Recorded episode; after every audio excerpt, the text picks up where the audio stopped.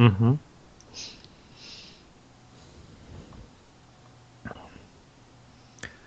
Ivan der Schreckliche, 1530 bis 1584, Seiten der russischen Geschichte. Die russischen Länder haben sich unter Wassili III. endgültig um Moskau zusammengeschlossen. Doch er starb plötzlich und sein Nachfolger Ivan IV. war erst drei Jahre. Deswegen regierte bis zu seiner Volljährigkeit die Bujan Duma, ein Staatsrat, das Land. Das war ein Rat aus den reichsten und vornehmsten Bojaren Russlands. Leider gab es in dieser Duma verschiedene Gruppen von Bojaren, die untereinander ständig um die Macht und den Reichtum kämpften, ohne an das Land oder an das Volk zu denken.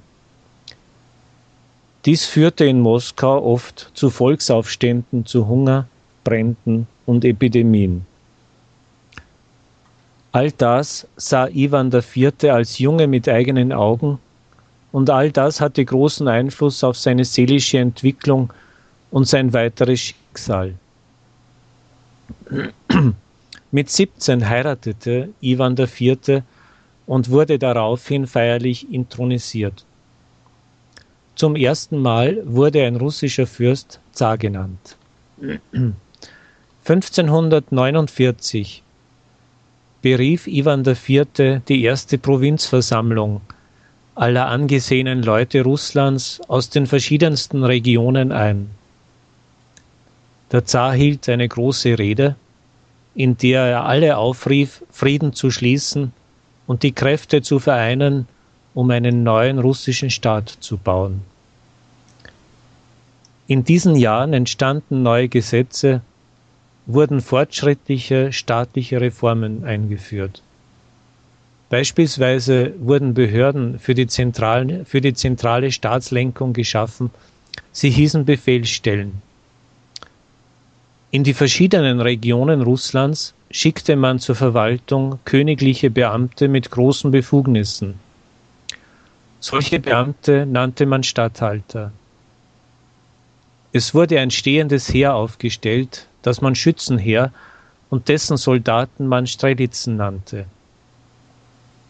Im ganzen Land wurden kostenlose Volksschulen für den Unterricht in Lesen und Schreiben eröffnet. Diese Reformen stärkten die Macht des Zaren und schränkten die Macht der Bojaren ein. Folglich handelten die Bojaren sowohl im Zentrum als auch an anderen Orten gegen die königlichen Reformen und Ivan IV. musste ständig mit ihnen ringen. Der innerstaatliche Kampf wurde verkompliziert durch die Kriege mit Litauen, das die westlichen russischen Länder angriff, mit dem deutschen Ritterorden im Baltikum, wo Ivan IV. einen Zugang zur Ostsee erreichen wollte, und auch mit den verbliebenen Tataren, Kanaten in Kasan, Astrachan und auf der Krim. Die Tataren überfielen ständig die russischen Gebiete, plünderten sie und führten die Leute fort, um sie in die Sklaverei zu verkaufen, im Wesentlichen in die Türkei, die zu dieser Zeit langwierige Kriege in Europa führte und deswegen neue Soldaten brauchte. Moskau am nächsten gelegen war das Khanat von Kasan. Deswegen beschloss Ivan IV., es als erstes zu erobern. Allerdings verliefen zwei Feldzüge gegen Kasan unglücklich. Zur Vorbereitung auf den dritten Feldzug stellte Ivan IV. ein großes Heer auf. 150.000 Soldaten und mit dieser Armee zog er im Sommer 1552 nach Kasan.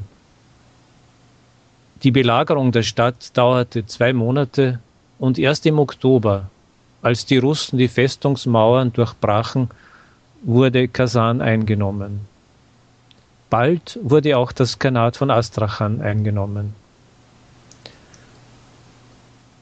Die Einnahme von Kasan eröffnete den Russen den Weg zum Ural und nach Sibirien. Einige Gebiete wie die Länder der Baschkiren im Ural oder der Nenzen im fernen Norden schlossen sich freiwillig dem Verband des russischen Staates an, da diese Völker dachten, der, Russ, der starke russische Staat wäre ein Garant dafür, dass keines der Nachbarvölker es wagen würde, ihre Länder an sich zu reißen. Jedoch gab es auch solche, die sich dem fernen russischen Zaren nicht unterwerfen wollten und den ersten Kosakeneinheiten bewaffneten Widerstand leisteten. Eine dieser Einheiten führte Ataman Ermak an, der zwar kühn und tapfer handelte, doch manchmal unverständig. Seine Einheit war nicht groß, aber die Kosaken hatten Schusswaffen, die ersten Gewehre und sogar kleine Kanonen. Solche Waffen hatten die Tataren und die anderen Völkerschaften Sibiriens noch nicht.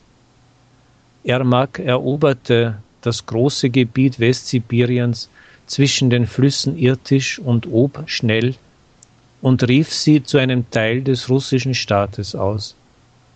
Doch eines Tages konnte der sibirische Khan Ermak überlisten, indem er seine Truppen in der Nacht überfiel. Ein großer Teil der Einheit und Ermak selber wurden getötet. Ein kleiner Teil der Einheit jedoch konnte über den Irtisch setzen, nach Zentralrussland zurückkehren, dort Verstärkung holen und die Truppen des sibirischen Khans zerschlagen. Die Eroberung Sibiriens ging fast 200 Jahre weiter, doch der Anfang wurde unter Ivan IV. gemacht. Die Persönlichkeit Ivan IV. war sehr widersprüchlich im Unterschied zu der seines Vaters und Großvaters. Da er die Intrigen der Bojan in seiner Kindheit beobachten konnte und um sein eigenes Schicksal fürchtete, wuchs Ivan IV. zu einem verschlossenen und rachsüchtigen Menschen heran. Das zeigte sich besonders nach dem plötzlichen Tod seiner geliebten Frau Anastasia im Jahr 1560. Der Zar begann den Verdacht zu hegen, dass man sie vergiftet habe. Er entfernte seine früheren Helfer und Anhänger aus seiner Nähe und begann die Bojaren zu verfolgen, die aus irgendeinem Grund seine Herrschaft kritisierten. Dann verließ er unerwartet Moskau und hielt sich in einem der Klöster in der Umgebung Moskaus auf, da er ein Ausrücken der Bojaren gegen ihn befürchtete. Die Moskauer fürchteten jedoch zu jener Zeit die Bojaren noch mehr als den Zaren und schickten deshalb eine Delegation zu ihm mit der Bitte, auf den Zarenthron zurückzukehren. Ivan IV. willigte ein, zurückzukehren, unter der Bedingung, dass neue Reformen durchgeführt und die Bojaren weiter geschwächt würden. Alle russischen Länder wurden in zwei Teile geteilt. In dem einen Teil herrschten die Bojaren und die örtlichen Machthaber, im anderen Teil herrschte der Zar selbst mit seinem neuen Heer, den Opritschniks. Die Einheiten der Opritschniks wurden zur Garde des Zaren, für die man junge Leute nach dem Grundsatz der persönlichen Ergebenheit dem Zaren gegenüber anwarb. Dafür wurden ihnen unbeschränkte Befugnisse gewährt. Diese begannen nicht nur die Bojaren zu terrorisieren, sondern auch die ganze Bevölkerung des Landes. Sie konnten jeden beliebigen Menschen des Hochverrats oder der Verschwörung gegen den Zaren beschuldigen, konnten ihn foltern und hinrichten ohne Gericht und Untersuchungsverfahren. Für die Opritschniks existierten keine Gesetze und Einschränkungen. Sie nahmen Ländereien und Höfe den reichen Bojaren und Fürsten weg, töteten sie oder wiesen sie in ferne Landesteile aus und teilten diese Ländereien unter sich oder gaben sie Freunden und Verwandten weiter. In Russland fanden sich zu dieser Zeit die ersten Emigranten, die versuchten, der zaristischen Unterdrückung zu entkommen und Zuflucht in europäischen Ländern zu finden. Der hervorstechendste unter den Emigranten wurde der Fürst Kurbski, einst Anhänger der ersten Reformen des jungen Iwan IV., doch nun wütender Gegner der Opričnina und der Unterdrückung der Bojaren und anderer Leute ohne Gerichts- und Untersuchungsverfahren. In dieser Zeit eben erhielt Iwan IV.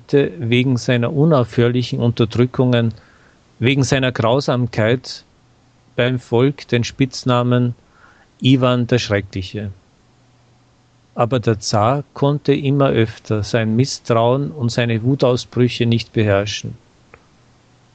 So warf er einmal in einem Anfall großer Verbitterung, als er mit seinem Sohn stritt, seinen Zarenstab nach ihm und verletzte seinen Erben tödlich.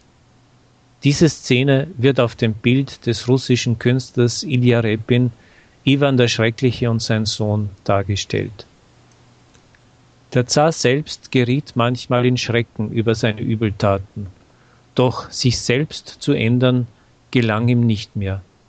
Mehr noch, obwohl er sich für einen Christen hielt, konnte er über sich keine Macht dulden, nicht einmal kirchliche.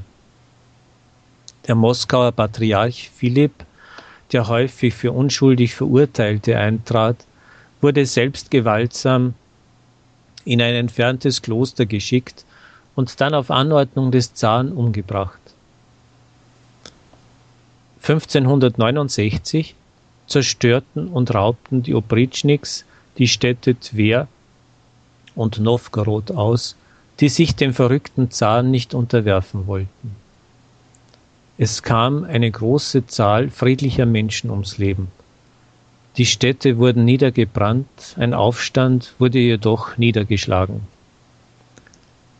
Schließlich begann Iwan der Schreckliche, aber selbst seine Opritschniks zu fürchten.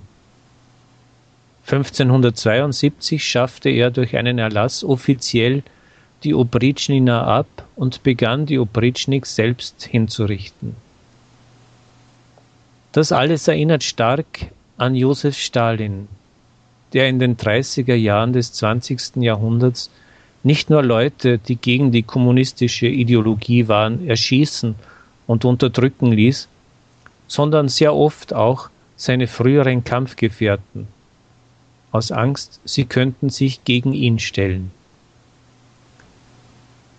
Nicht ohne Grund war Iwan der Schreckliche der Lieblingszar Stalins.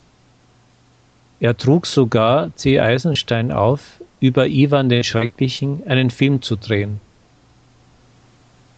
Stalin gefiel die erste Filmserie, doch als in der zweiten Serie Eisenstein die zügellose Grausamkeit des Zaren zeigte, verbot Stalin die zweite Serie in den Kinos der Sowjetunion zu zeigen. Und Eisenstein verlor praktisch seine Arbeit infolge der Verordnung Stalins und lebte die letzten Jahre in Ungnade. Nach Iwan dem Schrecklichen kommt in Russland eine Zeit der Wirren. Aber darüber das nächste Mal.